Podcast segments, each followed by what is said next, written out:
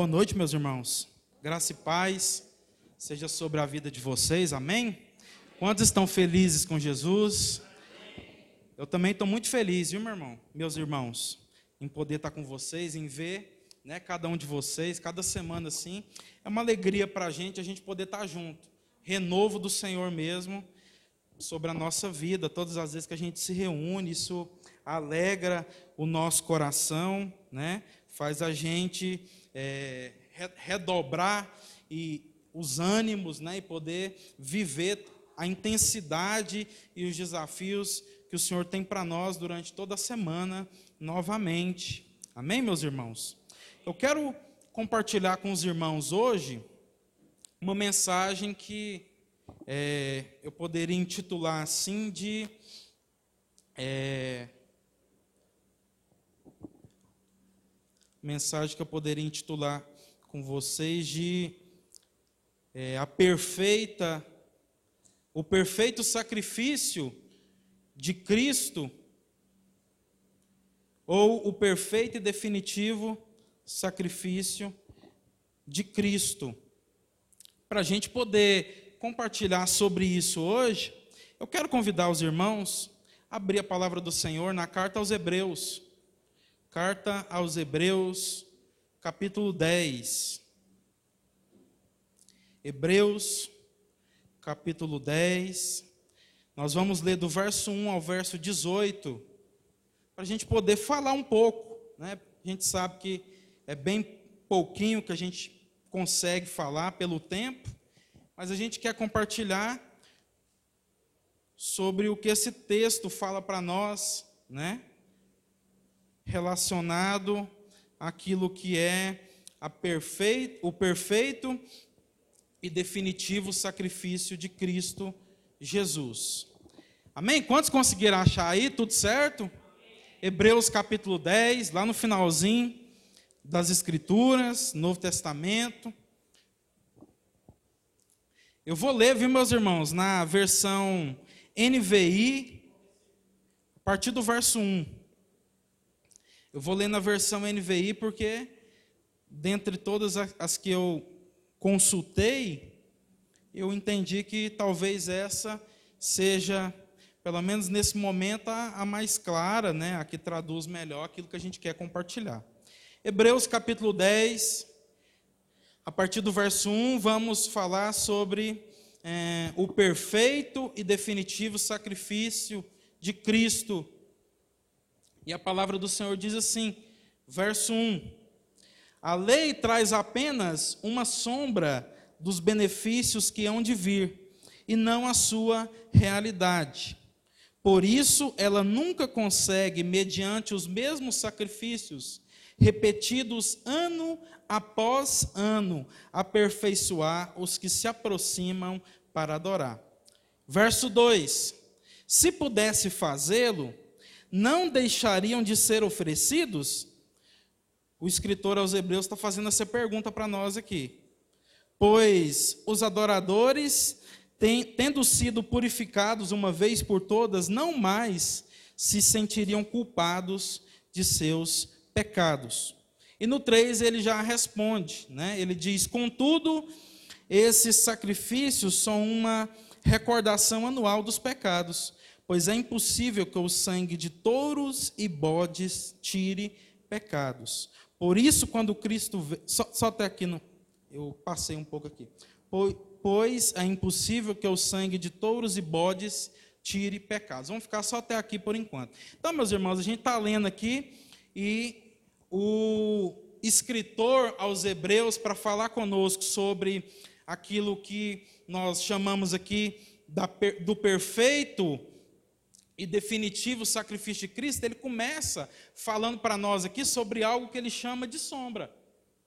E ele diz, já no verso 1, que a lei, todo aquele conjunto né, de regras do Antigo Testamento, que foi dado por Deus a Moisés ali no monte, e continuou sendo dado durante toda a trajetória do povo de Deus, né? Ele chama tudo isso de sombra. E a sombra é aquilo que reflete e mostra de uma forma é, bem verdadeira o que de fato se é. Quando os irmãos olham atrás desse pedestal, eles podem ver a sombra.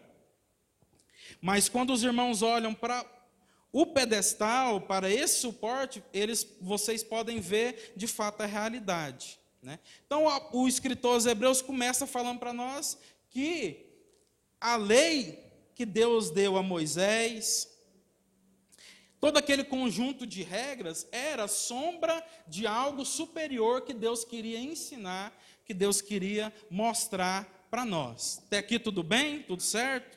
A lei era sombra. Ainda não havia se chegado ao ápice daquilo que Deus queria nos mostrar. Mas já nos fazia ter e enxergar uma ideia daquilo que Deus queria nos dizer. Então ele começa a dizer sobre isso. E ele diz aqui para nós que, pelo fato dela ser sombra e não ser realidade, não ser algo completo, ela não conseguia,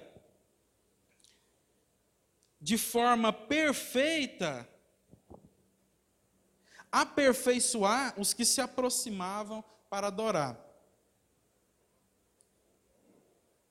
E aí ele faz essa pergunta aqui, porque se ela pudesse fazê-la, não deixaria de ser oferecido. De que é que os irmãos acham que o escritor aos Hebreus está falando aqui? De qual parte da lei, de qual lei específica? De qual dia específico que os irmãos já, já enxergaram, já leram, já, já observaram aí, que é, as pessoas, o povo de Deus ia uma vez por ano, né, em qual dia específico, aonde o sumo sacerdote ofereceria por todo o povo de Deus sacrifícios pelos pecados e pelos seus próprios pecados. Quem sabe como era conhecido esse dia? O dia da expiação, né? O Yom Kippur era o dia escolhido por Deus, estabelecido por Deus na lei, para que uma vez por ano isso fosse feito. Os irmãos estão lembrados ou quem não, nunca ouviu falar disso aqui?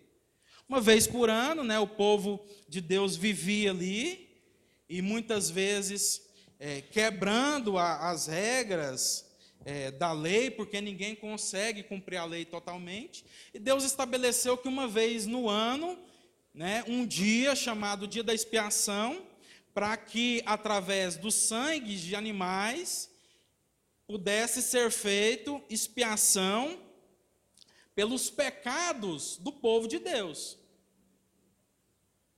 para que o povo de Deus continuasse vivendo ali mais um ano, muitas vezes quebrando regras, e um ano depois voltariam eles a, nesse dia específico, o sumo sacerdote entrar no lugar santíssimo e apresentar pelos seus próprios pecados, porque mesmo sendo sumo sacerdote, ele não era perfeito, através do sangue de animais, sacrifício pelos seus próprios pecados, e pelos pecados do povo. Então, o escritor aos Hebreus está levando a gente a entender aquilo que será o ápice onde a gente vai chegar. Mas ele começa nos mostrando aquilo que é a realidade da antiga aliança. Só que o próprio escritor aqui já diz para nós que isso não resolvia o problema das pessoas. Isso não transformava a consciência das pessoas. Porque se esse sacrifício de animais, de touros e bodes, como é citado aqui, ele resolvesse o problema das pessoas, ele transformasse a consciência das pessoas, eles fizessem com que as pessoas pudessem ser transformadas por esse sacrifício, no ano seguinte elas já não precisariam mais voltar para oferecer os mesmos sacrifícios.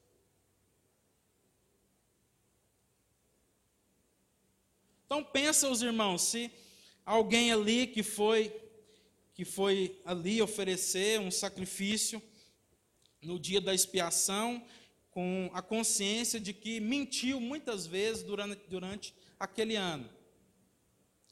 No momento ali em que o sumo sacerdote oferecesse o sacrifício pelos seus próprios pecados e pelo pecado daquela pessoa, que mentiu durante muitas vezes e que enxerga na lei de Deus que mentir não é algo que agrada ao Senhor, se esse sacrifício transformasse essa pessoa, no próximo ano ela não precisaria mais voltar para apresentar está ali simbolicamente apresentando a sua vida e, e em sua consciência entendendo que está ali para que possa ser apresentado sacrifício pela vida dela, pelas suas mentiras.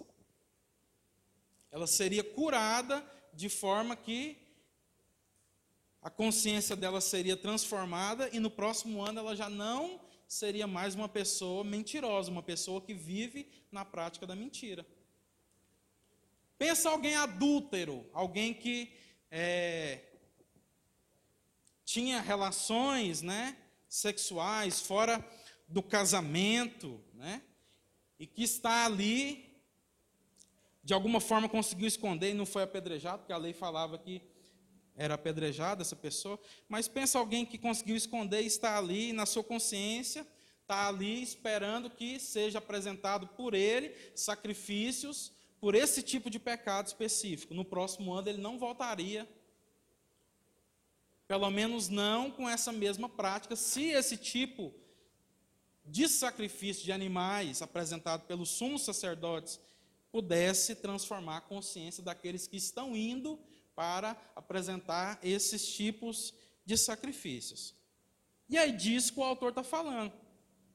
Quando ele diz, por exemplo, no verso 2, que se é, pudessem fazê-lo, deixariam de ser oferecidos, pois os adoradores, tendo sido purificados uma vez por todas, não mais se sentiriam culpados de seus pecados. Mas aí o verso 3, ele responde para nós: Contudo, sacrifício, esses sacrifícios são uma recordação anual dos pecados, pois é impossível que o sangue de touros e bodes tire pecados. Você pode repetir isso comigo? Pois é impossível que o sacrifício de que o sangue de touros e bodes tire pecados. Então, o autor aqui, aos Hebreus, autor da carta aos Hebreus, está colocando um ponto final nisso. Está deixando isso claro para nós. É impossível que esse tipo de sacrifício tire pecados. É por isso que ele já começa falando, como nós já falamos aqui, que isso era só uma sombra. Era algo que nos mostrava algo que Deus queria nos, nos clarear no futuro, pelo menos para eles. Né? Queria clarear para o povo dele no futuro e foi mostrando, clareando aos poucos. De forma que, de fato, Deus havia ordenado que eles fizessem isso na lei do próprio Deus. Mas esse ainda não era o fim. Esse, esse, esse tipo de sacrifício não era a realidade daquilo que Deus queria mostrar para o seu povo. Não era o ápice daquilo que Deus chama assim de sua vontade para o seu povo. E aí, a partir do verso 5, irmãos, depois de dizer que é impossível que o sangue desses animais tirasse ou deixasse livre aqueles irmãos, o povo de Deus, de pecados, no verso 5, ele usa como exemplo e como base algo que está escrito no Salmo 40. O autor dos Hebreus recorre ao Salmo 40, um salmo de Davi profético, para introduzir Jesus no assunto aqui. Introduzir aquilo que já havia sido profetizado lá no Salmo 40, pelo profeta Davi, sobre o sacrifício perfeito. E aí no verso 5 ele diz: Por isso, quando Cristo veio ao mundo, disse: Sacrifício e oferta não quisestes, mas um corpo me preparaste. De holocaustos e ofertas pelo pecado não te agradaste. Então eu disse: Aqui estou, no livro está escrito a meu respeito. Vim para fazer a tua vontade, ó Deus.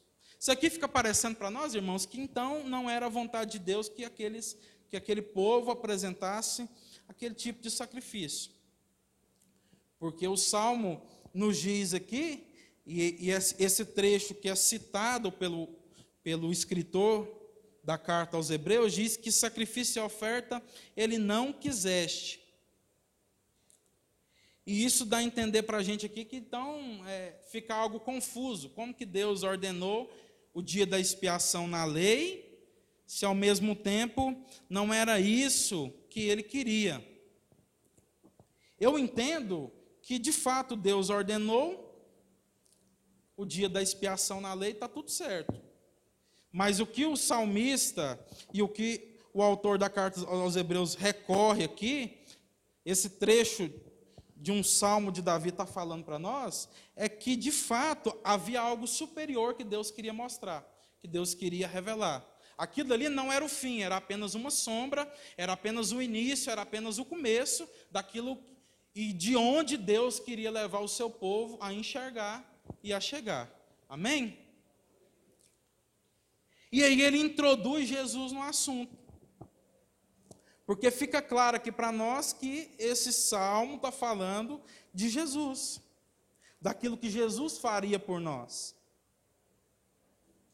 Que seria nascer, né, sem pecado, se tornar 100% homem, se encarnar, viver uma vida santa, aonde ele cumpriria toda a lei plenamente,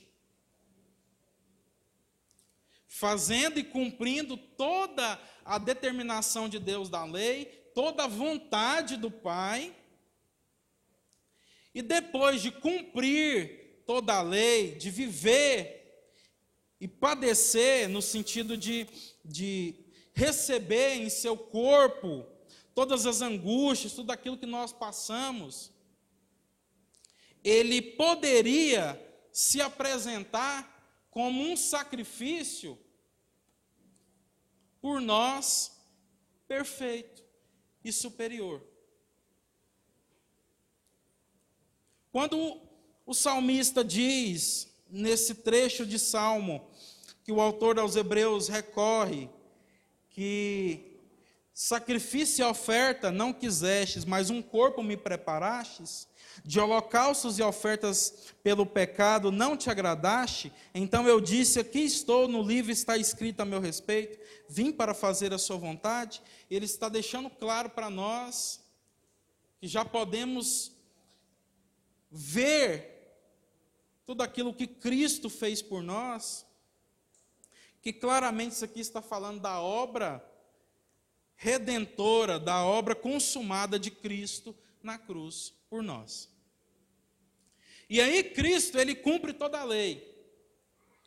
Cumprindo toda a lei, todos os mandamentos, todos os requisitos, todas as ordenanças de Deus, fazendo plenamente a vontade do Pai, sendo 100% homem, ele pode se apresentar num santuário que não é terreno, mas num santuário que é celestial, como sumo sacerdote perfeito. Os irmãos lembram que nós começamos falando aqui que os sumos sacerdotes, todos os anos, eles apresentavam sacrifícios pelo povo, pelo pecado do povo e pelos seus próprios pecados.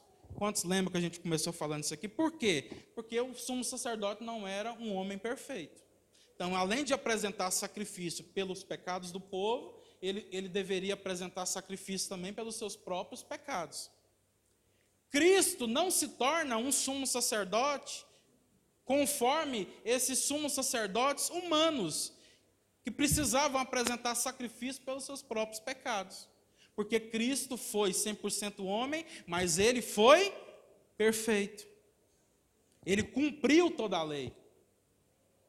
Sendo homem, padecendo tudo aquilo que nós padecemos, ele não pecou. Mas ele viveu uma vida santa, o que faz dele alguém apto para poder ser um sumo sacerdote não conforme os sumos sacerdotes terrenos, mas um sumo sacerdote de uma ordem superior. E além de ser o sumo sacerdote de uma ordem superior, o que Cristo faz também é ser a oferta. Então ele se apresenta nesse santuário celestial após a sua morte e ressurreição, não somente como alguém que é um sacerdote perfeito, mas ele se apresenta como um sacerdote perfeito e com uma oferta perfeita. Uma oferta pelos nossos pecados que não somente cobriria os nossos pecados, mas que lavaria os pecados do seu povo uma vez por todas.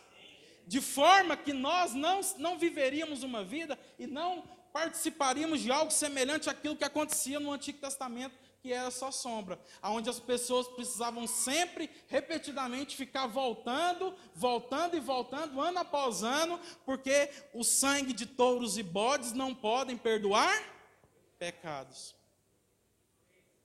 E é isso que Cristo faz por nós, irmãos. E é isso que esse salmo ele está profetizando, ele está falando para nós. Os irmãos sabem que todo o livro de Salmo foi escrito muito antes de Jesus vir, amém? Como homem, se encarnar. Então, isso aqui era uma profecia sobre algo que aconteceria no futuro. E o salmista está profetizando exatamente aquilo que Cristo faria por nós. E ele fez.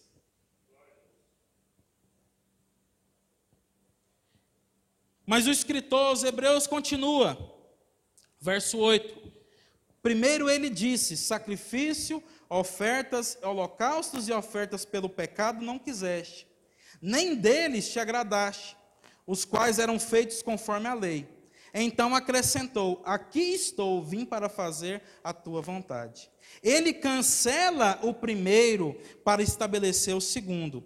Pelo cumprimento dessa vontade, fomos santificados. Diga, fomos santificados. Do corpo de Jesus Cristo, oferecido uma vez por todas.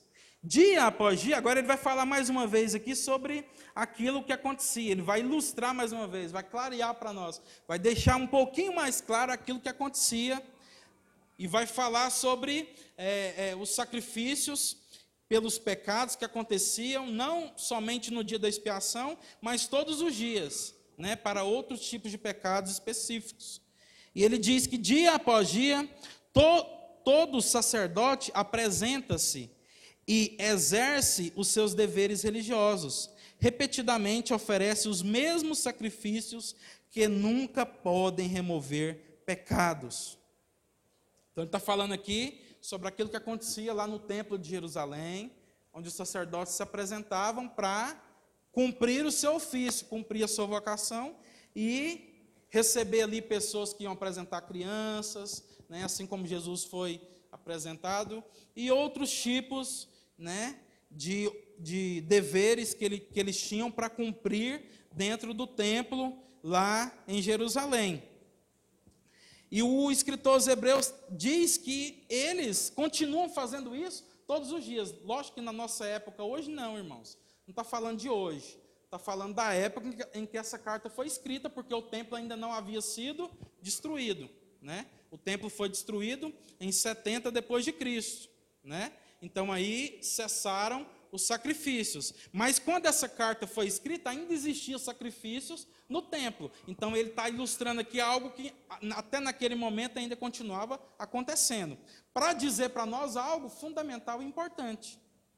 De suma importância para que nós possamos entender sobre esse sacrifício perfeito de Cristo. Porque ele diz que os sacerdotes terrenos continuavam trabalhando, continuavam exercendo o seu ofício. Por quê? Porque aquilo que eles faziam era apenas uma sombra.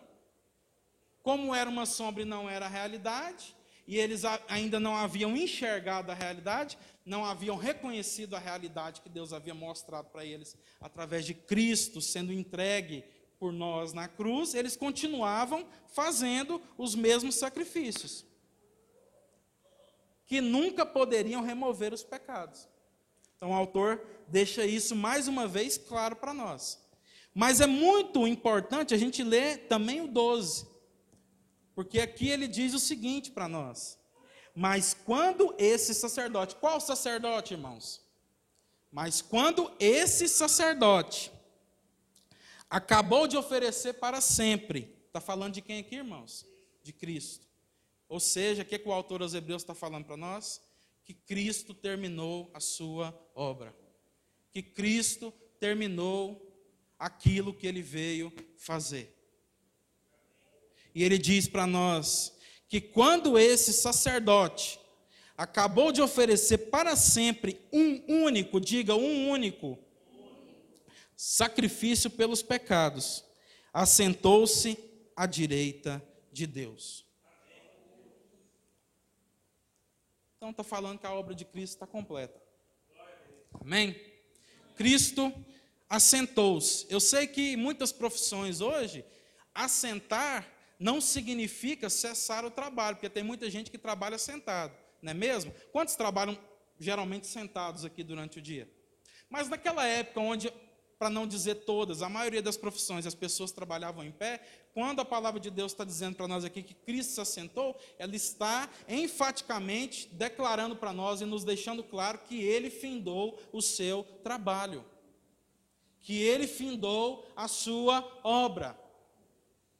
A palavra do Senhor está deixando claro para nós aqui que para aqueles que reconhecem e recebem pela fé desse sacrifício de Cristo pela nossa vida, já não precisamos mais apresentar sacrifícios pelos nossos pecados, porque Cristo se apresentou pelas nossas vidas uma vez por todas como sacerdote superior e como oferta, oferta perfeita pelos nossos pecados. E foi uma vez só, irmãos, não é todo ano, não é todo dia, não é toda segunda-feira do descarrego, não. Foi uma vez só. Porque é perfeito, não precisa mais de repetição. Nós não estamos falando aqui mais de sacrifício de animais. Nós estamos falando do sacrifício do Cordeiro de Deus, que tira o pecado do mundo. Nós estamos falando agora do sacrifício daquele que é Deus que se encarna e se faz homem, vive todas as nossas angústias, todo, tudo aquilo que você, como ser humano, pode pensar, passar, como sofrimento, Cristo viveu, ele vive, passa por tudo isso, sendo alguém que não peca, alguém perfeito e se apresenta por nós como o sacrifício e o sacerdote. O sacrifício para perdoar os nossos pecados de uma vez por todas. E o sacerdote, para pegar na mão do Pai, como Deus, e pegar na nossa mão como homem, e fazer entre nós e Deus essa reconciliação. Porque na sua lei Deus havia dito que todo aquele que pecar certamente morrerá. E todos nós somos pecadores. Assim como aqueles irmãos que viveram no Antigo Testamento pecaram e por isso estavam ali apresentando, ano após ano, dia após dia, sacrifícios por pecados. Mas não eram libertos do pecado. Porque a lei de Deus diz: aquele que pecar, certamente morrerá. E Deus não volta atrás, Deus é justo, ele precisa cumprir isso. Ele não pode abrir mão disso pela sua justiça. Mas Cristo se faz homem e morre pelo meu e pelo seu pecado, como um Cordeiro Santo. E como sacerdote de uma ordem superior, não meramente como um sacerdote humano, ele, ele faz a reconciliação entre nós e Deus. E aí a gente está chegando, meus irmãos, aonde eu quero chegar com vocês aqui. Porque a palavra do Senhor continua dizendo para nós, verso 13: Daí em diante, ele está esperando até que seus inimigos sejam como estrado dos seus pés. Porque por meio de um único sacrifício, ele aperfeiçoou para sempre os que estão sendo santificados.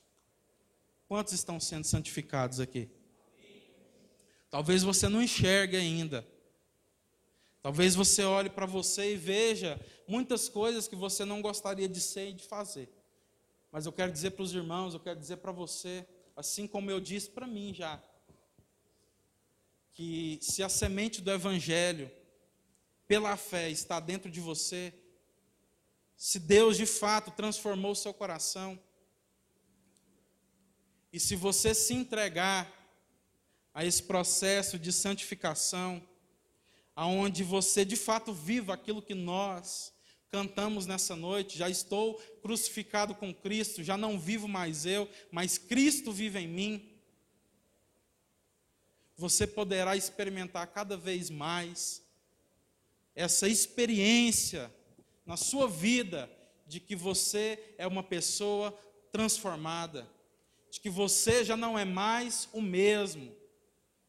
Você poderá declarar como aquela frase famosa, que eu não, me lembro mais quem, quem, quem é o autor, mas que diz que nós já não somos, nós não somos quem nós gostaríamos de ser, mas também não somos quem nós éramos antes. Porque Cristo apresentou de uma vez por todas sacrifício por nós. Perfeito por nós, para que nós pudéssemos receber e participar sendo santificados todos os dias. E aí o autor dos Hebreus entra num texto assim que é de fundamental importância para a gente entender tudo isso. Ele já citou aqui o Salmo 40, já citou uma parte do Salmo 110, quando ele fala aqui sobre é, esperando a, Cristo está assentado à direita de Deus, esperando até que todos os seus inimigos sejam como estrado para os seus pés. E agora ele coloca em jogo aqui, como exemplo para nós, o escrito que está em Jeremias. Deixa eu conferir aqui para ver se eu não às vezes eu. Jeremias 31.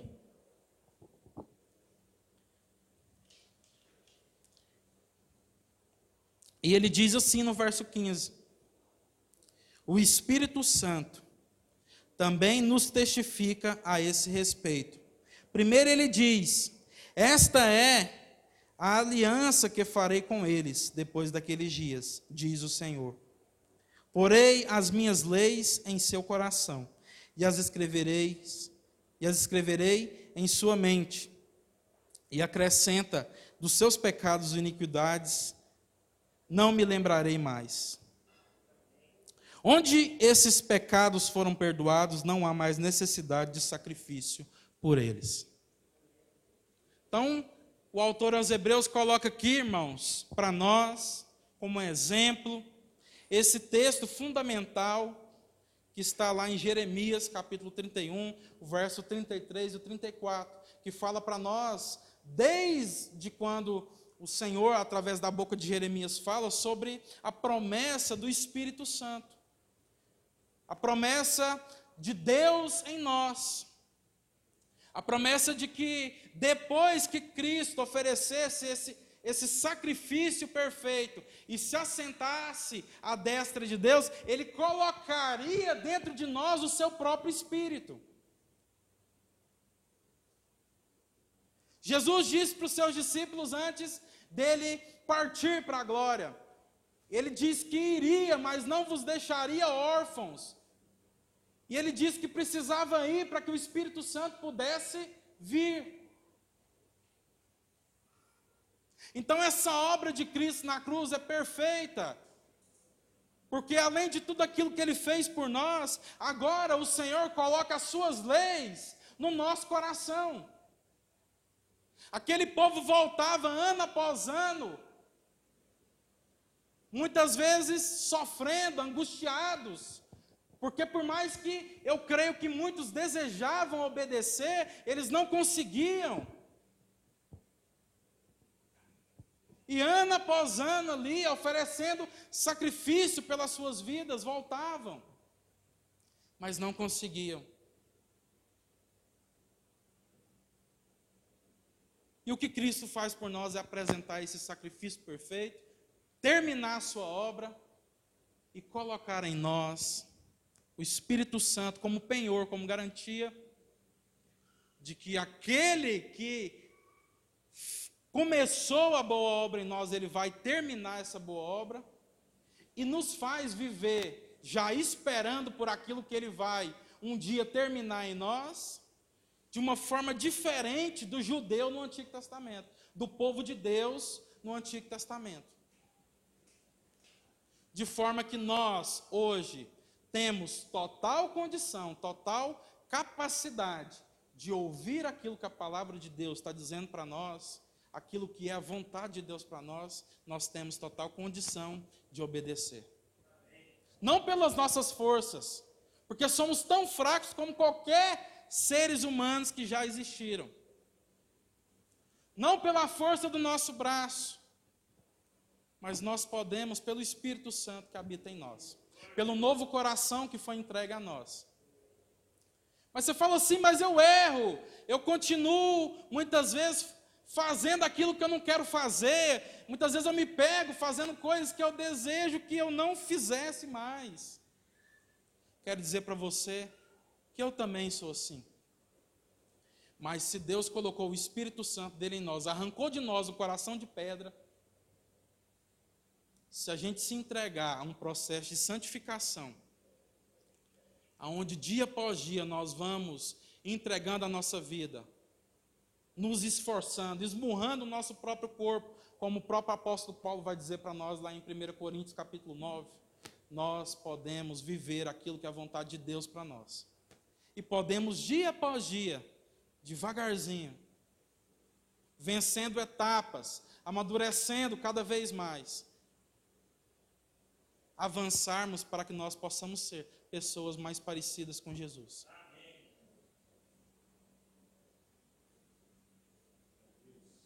Não estou falando aqui, irmão, sobre perfeição cristã. Eu estou falando sobre santificação. Aquilo que a cruz, o sacrifício de Cristo na cruz nos proporciona. Eu estou falando que isso permite, e tudo isso aqui que nós conversamos aqui permite, capacita cada um de nós, para que nós possamos amadurecer em Cristo. Ser pessoas que vão se tornando pessoas mais maduras,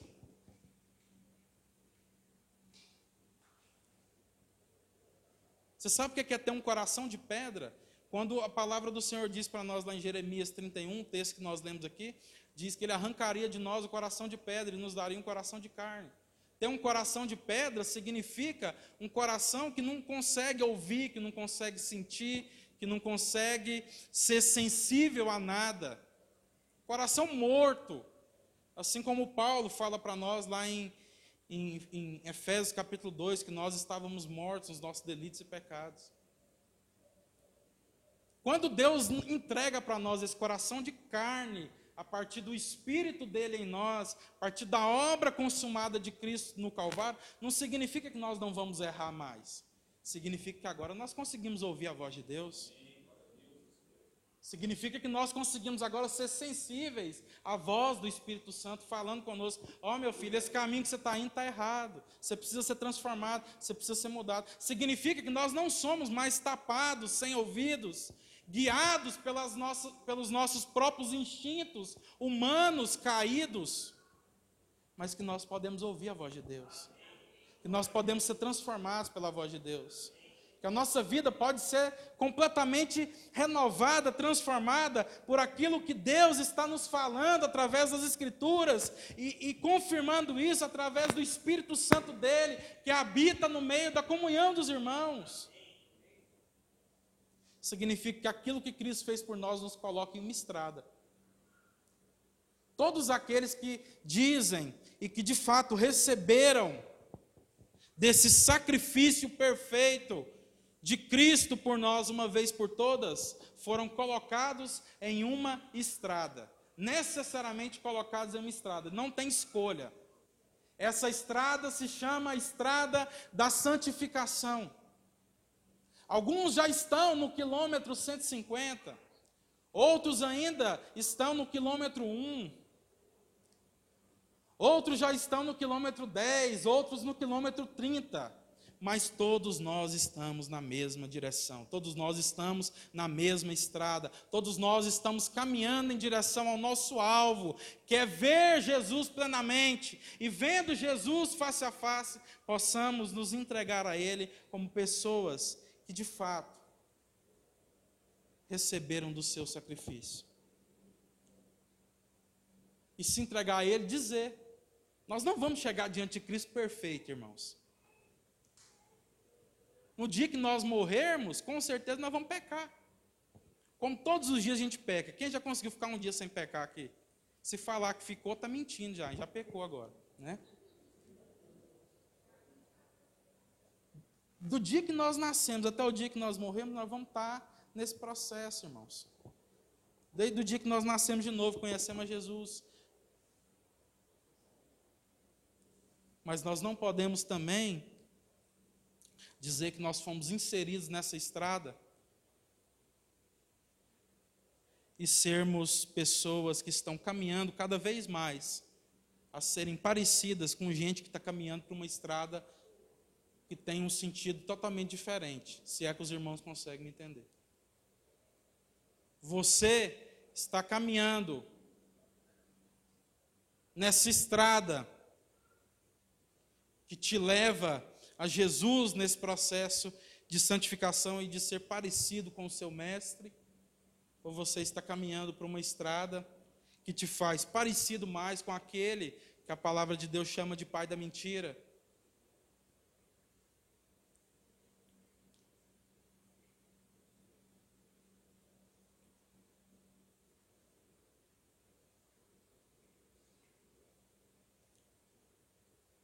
Que nós possamos não somente dizer, irmãos, que a gente de fato entende tudo aquilo que está sendo compartilhado aqui, de forma simples, né?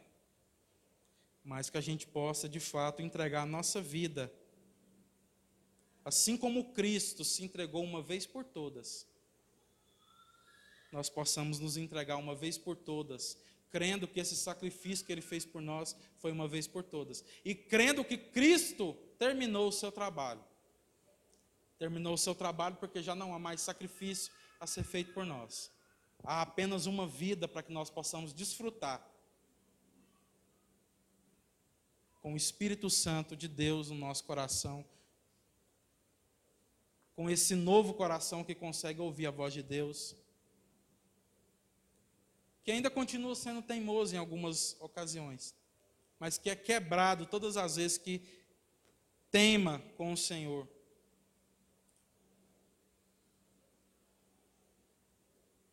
para que nós possamos declarar assim como Jesus declarou. Como filhos de Deus. Nesse salmo que nós lemos aqui através do escritor aos Hebreus, para que nós possamos declarar, assim como Cristo um dia declarou e cumpriu isso, agora nós possamos declarar, como discípulos dele, como povo redimido, salvo e que está sendo santificado nele que sacrifício e oferta Deus não quis. Mas um corpo nos preparou. De holocaustos e ofertas pelo pecado não te agradaste. E que então nós possamos dizer: então eu disse, aqui estou. No livro está escrito a respeito do meu mestre. Vim para fazer a tua vontade, ó Deus. Quantos vieram aqui para fazer a vontade de Deus. Nós fomos ministrados essa semana por uma frase. Eu, eu, lembro das frases, irmãos, mas não lembro de quem disse, tá bom? Os irmãos vão perdoando a gente. Mas basicamente nós temos dois propósitos na nossa vida: conhecer a Deus e ser parecido com Ele. E esses propósitos, eles não podem ser separados, porque aquele que está conhecendo a Deus dia após dia, necessariamente precisa também estar cada vez mais se parecendo com Ele.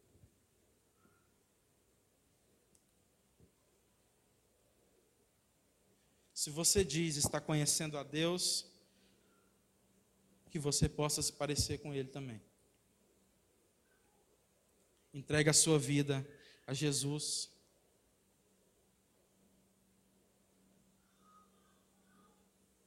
para que ele possa de fato cumprir tudo aquilo que está escrito nessa palavra aqui na sua vida. Amém?